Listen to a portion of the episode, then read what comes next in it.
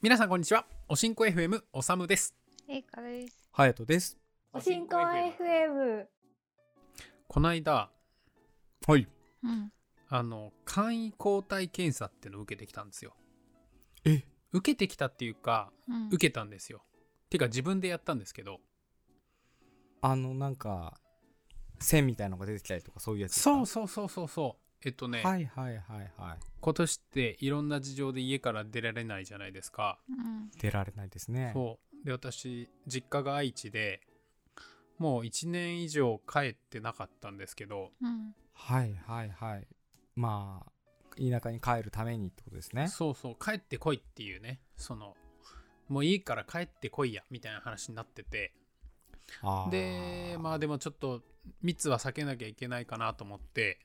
まあ、ちょっとのんびり車で帰ってきたんですよ、うんうんうん。でまあね家と実家の往復だったらまあいいかなと思ってそれででまあ実はでも検査したのってその実家帰ってからなんですけどうん。あの地元の友達と「あーなんか修が帰ってきたらしいぞ」みたいな形で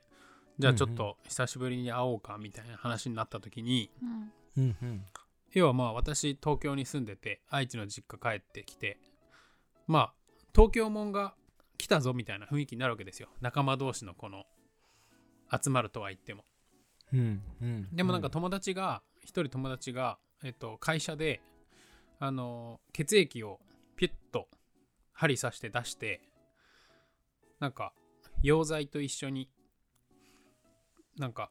プレートプレパラートみたいなのに垂らすとうんうん。こう陽性か陰性か分かるみたいなえ、それってえ、その瞬時にそのタイミングでもう陽性か陰性かその結果がそう目に分か見るえやてつわかるってことですかそうそうそうそうでまあそれも諸説あってまあその95%以上の確率でちゃんと結果が出ますよと言われていつつもまあ、うん眉唾だよねというような話もあったりとか、うんうんうんそこで、えーたとえ陰性だったとしても30分後にはかかるかもしれないよねみたいな話ではあるのはいでまあそれが100%ねその OK だっていう話ではないんですけどうんうんうんあのーまあまあ陰性ではあったんですよ。それってどっかでどうやってそのキットを手に入れたんですかそれをね普通にねネットでね2 3千円で買ったらしいんですよ。へえそうあじゃあその知り合いが持っていたからちょっとやってみなよっていうそ感うじそうでそうそうそやっう。てみたうん、へえまあ結果ねそのよか陰性でよかったよかったって話でじゃあそれ未来英語 OK だっていうわけではないんですけどまあひとまず良かったかなって思いながら実家に帰ってきたんですよ。うん。そうですねまあなんて言うんだろう一つのどうせ帰るんだったらやっておいた方が一つの安心材料にはなるかなっていう気はしますねそうですね。なんかそれ良かったなと思って。いやいやいやいや、だからね、実家帰ってきてて、あの、まあ、実家は太るよなっていう話なんですけど、うん実家帰ると太りませんっていくう。っちゃねくっちゃねしてたんですかいやなんかあのー実家帰るとまあ1年ぶりにねあの息子が帰ってくるからっていう話だからうん。い。はいはいはい家はまあいろんなとこ連れてってくれるわけですよ久しぶりだなっていう話でうん。そうですよねそりゃうん息子帰ってきたら美味しいもん食わせてやろうっていうことになっちゃいますよそうそうねそうもう楽しみと言ったら食べることみたいなところもあるしうん。うんうんうんあと、まあ、それはそれでめちゃくちゃ嬉しいし私も久しぶりにね親に会えて楽しいっていう感じなんですけどその生活スタイルがやっぱ変わってる親とはもう違う生活を送ってるから十数年間うんうんあの朝ごはん本当にあの前の晩にいっぱい食べ過ぎたら食べなかったりとかもするしうんうんなんかこうお腹空いたらご飯食べようみたいな生活とかしてたりするのがまあ普段の一人暮らしの生活なんですけどもう実家帰るともう朝昼晩米汁物米汁物それなりの量出てくるわけですうねん。米汁物豪華なおかずみたいな感じが出てきてうん。でまあそんなね毎日その何週間も実家にいるわけじゃないしうん。まあねその中学高校のね大学生の学生じゃないんだからもう出されたものはもう全部食いますよみたいなうんうんうんかといってそんなに体を動かしてるわけでもなくっていうことなんで全すよくね動かしてないそうマジ一体日1000 1000歩も歩いてないと思うもう田舎だから車で移動するしはいはいはいなのに朝飯きっちり食った後に間髪そんな数時間もしないうちにきっちり昼飯が出てきてそうみたいな感じそうそうそうになりますけどね確かにね、まあでもなんか久しぶりに帰ってあのね親の顔も見れて久しぶりに一緒にご飯も食べれてよかったなと思ってうんそうそれでねうなぎ食ってきたんですよおうん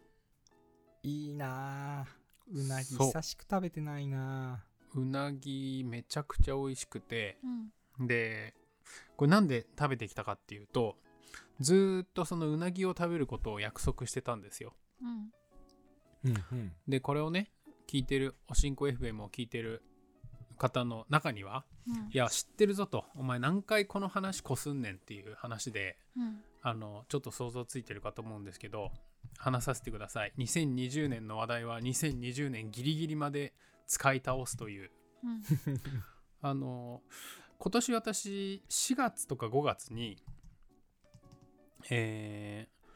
インターネットを中心に話題の作家岸田奈美さんが主催する「きなり杯」という文章コンテストにですね出品しまして、うんはいうんえっ、とそれがですね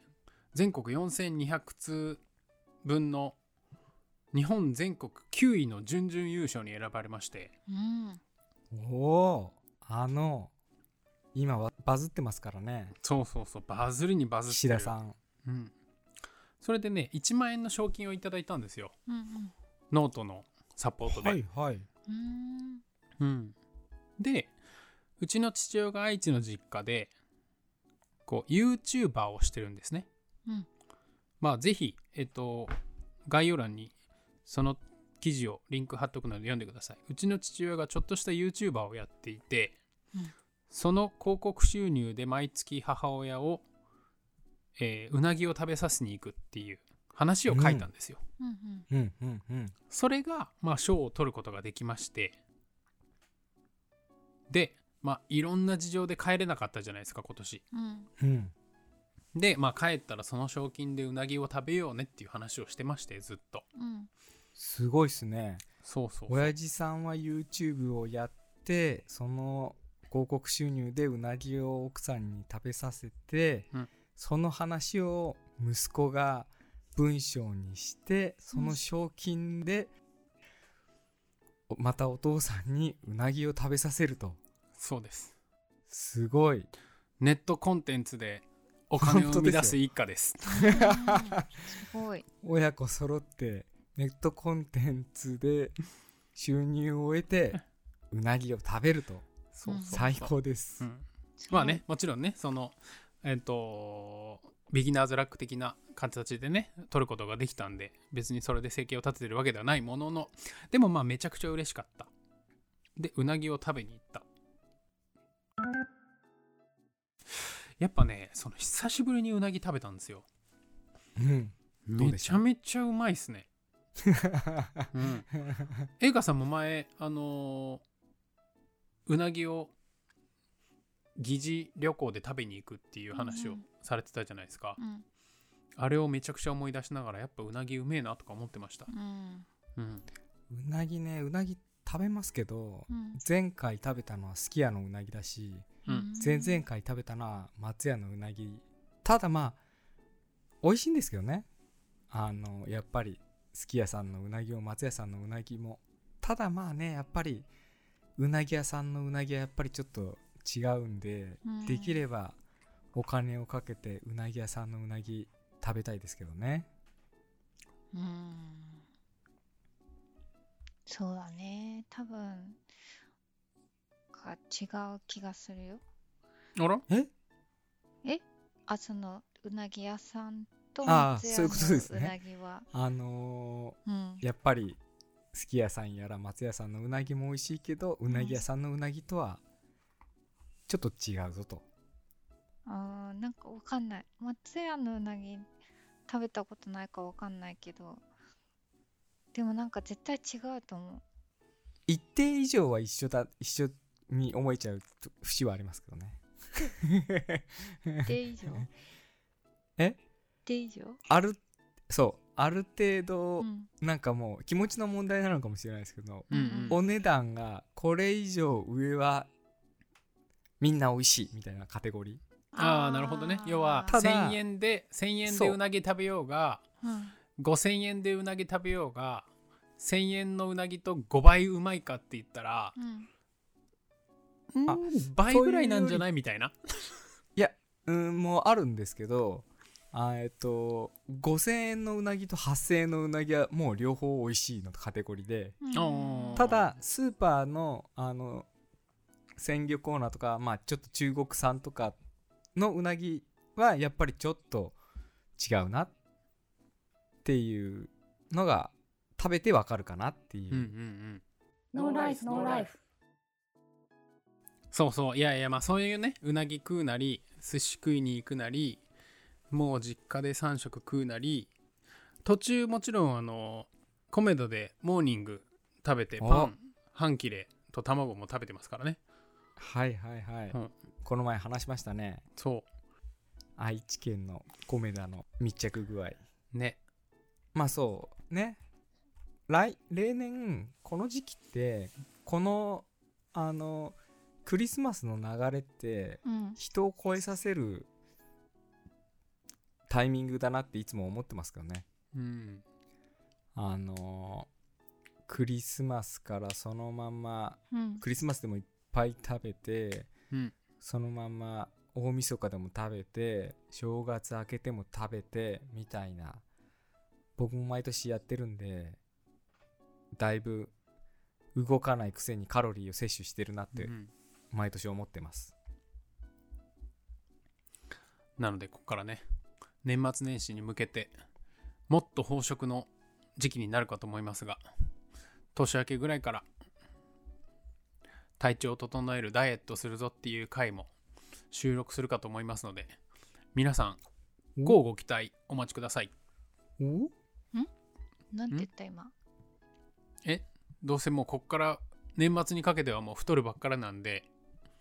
年始ぐらいにあの「おさむダイエットします」っていう回を取ろうと思います、おーおー、うんすごい隼人こんだけ超えましたっていう回をじゃあ収録します ねいやいやいや年末っていう感じがしていいもんですねそうですねうん。それではまた。はいまたねさようなら